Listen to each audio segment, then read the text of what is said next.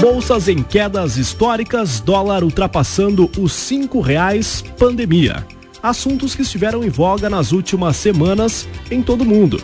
Como interpretar e correlacionar esses fatos? Qual que é a relação entre o risco da Covid-19 causada pelo novo coronavírus e a economia global, em especial a economia brasileira?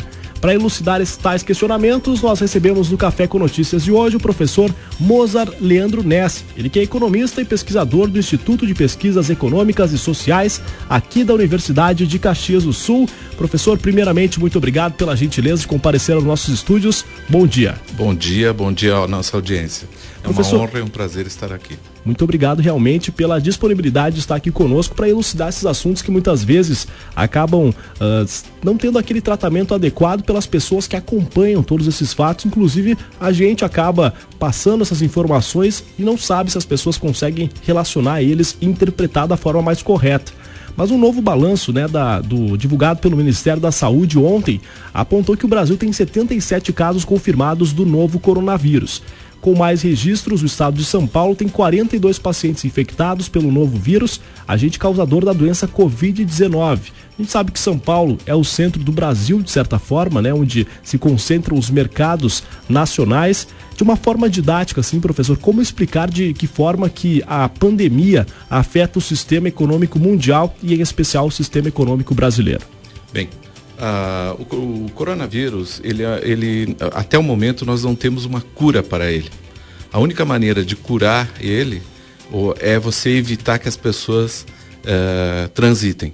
Então, quando você faz isso, né, a situação hoje é essa: nós temos que testar rapidamente para identificar se a pessoa tem ou não o vírus, e a partir daí nós temos que isolar, restringir, pôr em quarentena essa pessoa. Feito isso, nós conseguimos então restringir a propagação do vírus. Ora, se você faz com que as pessoas parem de, de circular, você afeta duas situações econômicas, né? duas variáveis econômicas: o consumo e a produção. Pessoas que não saem à rua dificilmente vão consumir, vão restringir muito seus hábitos de consumo. E principalmente, pessoas que não saem à rua não irão para suas fábricas, seus escritórios, enfim, para os seus locais de trabalho, e então a produção cai. O que aconteceu foi que a China foi o primeiro país a, a ser infectado de uma maneira assim mais generalizada, e isso afetou a produção de vários componentes que são utilizados pela indústria mundial.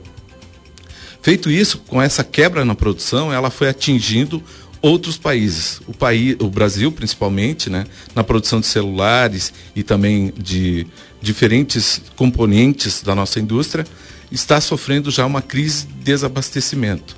Ora, como é que isso afeta, vamos dizer assim, a, o mercado financeiro? Quando você compra uma ação, você compra um pedacinho daquela empresa. Você tem a expectativa de que essa empresa ela venha a ter lucro, né? então você vai ganhar um dividendo ou você pode esperar que essa ação se valorize e logo ali à frente fazer um negócio, vender ela e embolsar a diferença. O problema todo é que sem produção não há lucro. Sem lucro não há dividendo. Então você fere de morte o sistema uh, de, do, do o mercado de renda variável, que é o mercado de ação. Né?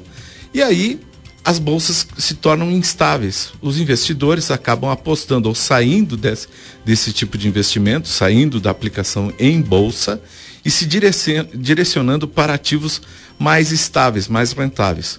O dólar, por exemplo, ele é uma moeda que pode ser trocada a qualquer momento em qualquer parte do mundo. Então ele tem alta liquidez, tem grande fluidez. As pessoas então apostam ou retiram suas suas economias das ações e vão para o dólar. Então nós tivemos aí mais um componente, né? A, a, tempestade perfeita que eu digo, né? Porque o que, que aconteceu?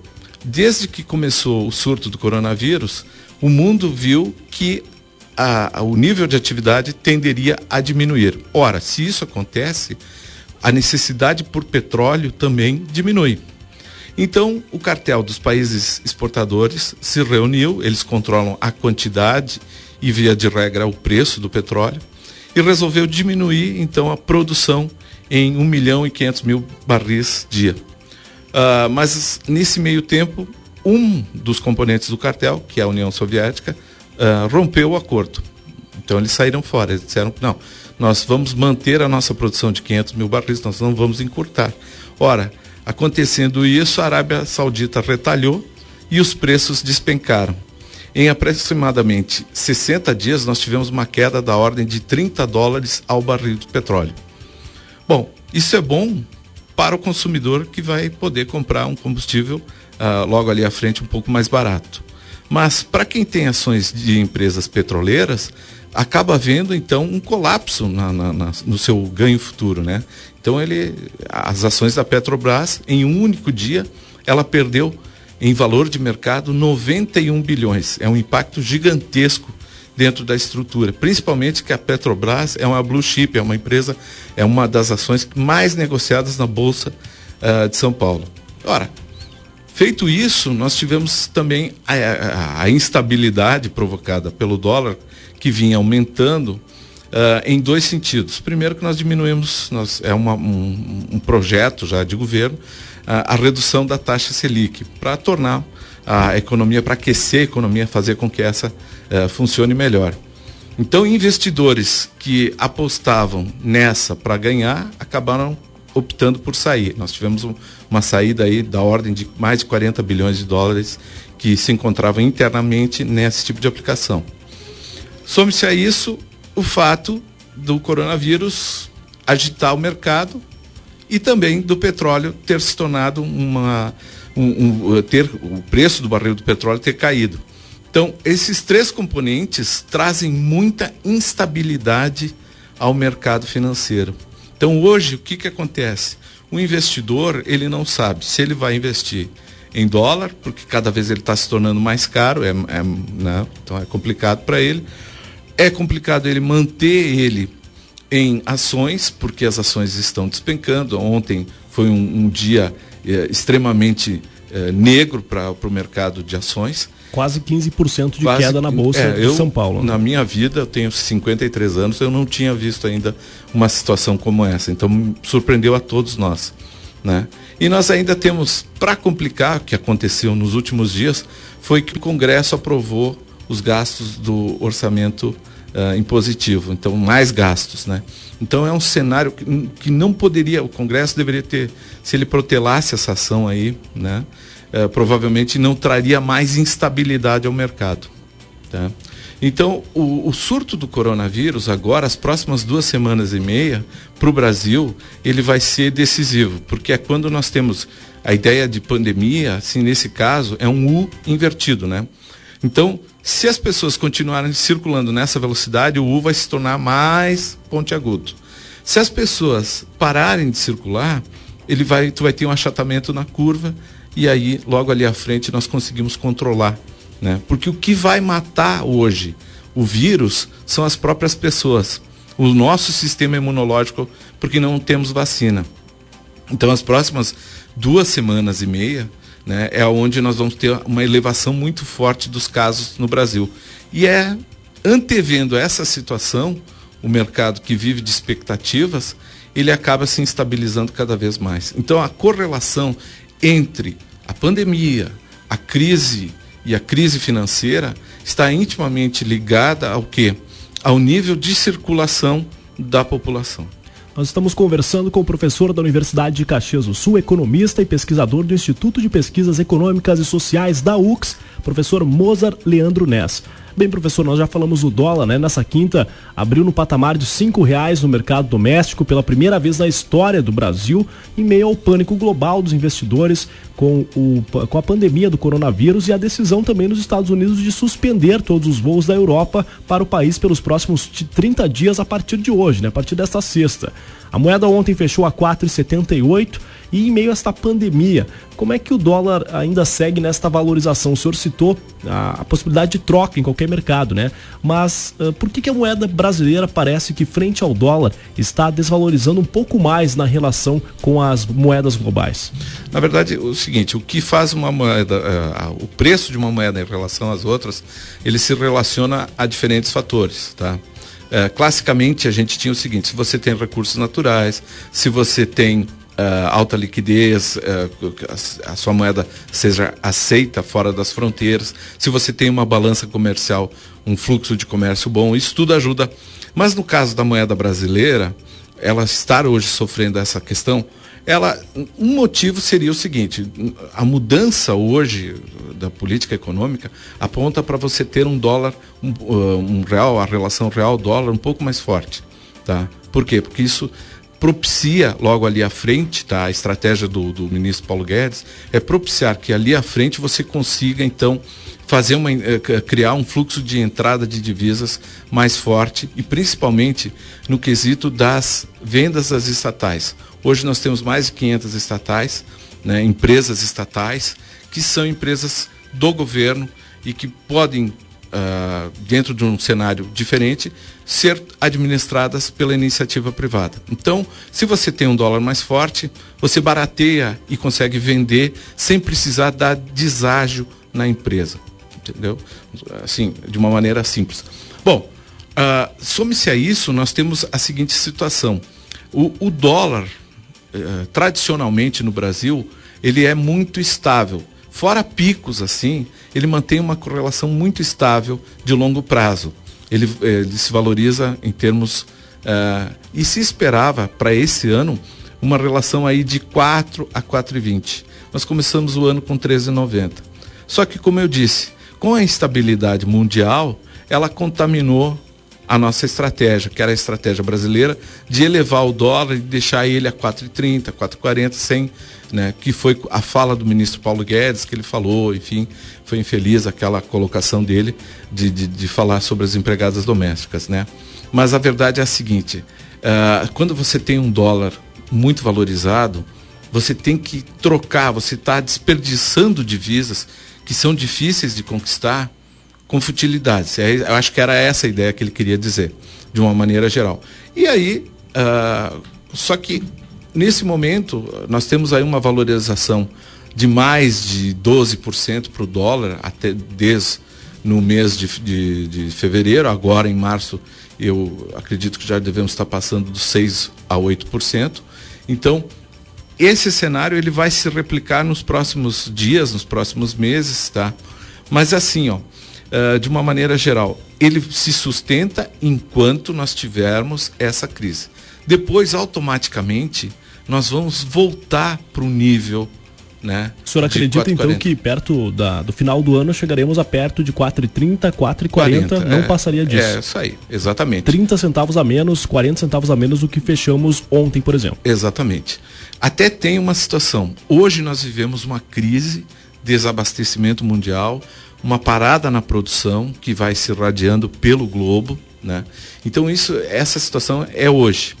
Só que na China a curva de infectados já já está na fase descendente.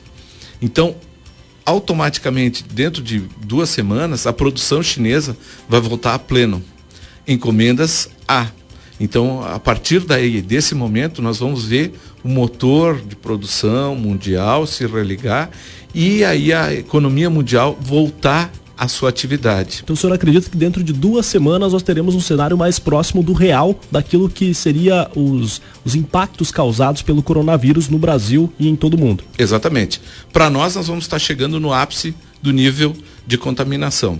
Então, duas semanas aí para a gente ficar atentos em relação à economia e muitas vezes também aos cuidados em relação à doença, porque Exatamente. pode se propagar ainda mais, né? Exatamente. É uma questão assim, ó, que nas próximas duas semanas nós vamos ter que pensar, inclusive, né? Eu sou professor da universidade, nós vamos ter que analisar a, né, a manutenção ou não das aulas presenciais. Então, notem que a Universidade de Harvard, Colômbia, nos Estados Unidos, que estão reagindo, ele, Harvard já proibiu a aula presencial, só a aula em EAD que vai acontecer. Então, essas duas semanas, para nós, vai ser decisivo. E para o mundo também, porque nós vamos ver um reaquecimento lá na China da produção. Quando isso acontecer, é, é, é um, eu vou dar um exemplo. Você mergulhou, certo? Você caiu aí na piscina, mergulhou. Quando você toca o pé no chão, você dá um impulso. E esse impulso que você vai promover vai ser mais que proporcional. Então você vai voltar do fundo com uma velocidade, com uma força muito maior. Por isso que eu acredito eh, na seguinte situação: nós teremos até o final do ano, uma retomada consistente da economia mundial, de uma maneira geral. Até inclusive maior do que se nós deixássemos ela na inércia. Por quê? Porque o ciclo econômico ele prevê essa situação.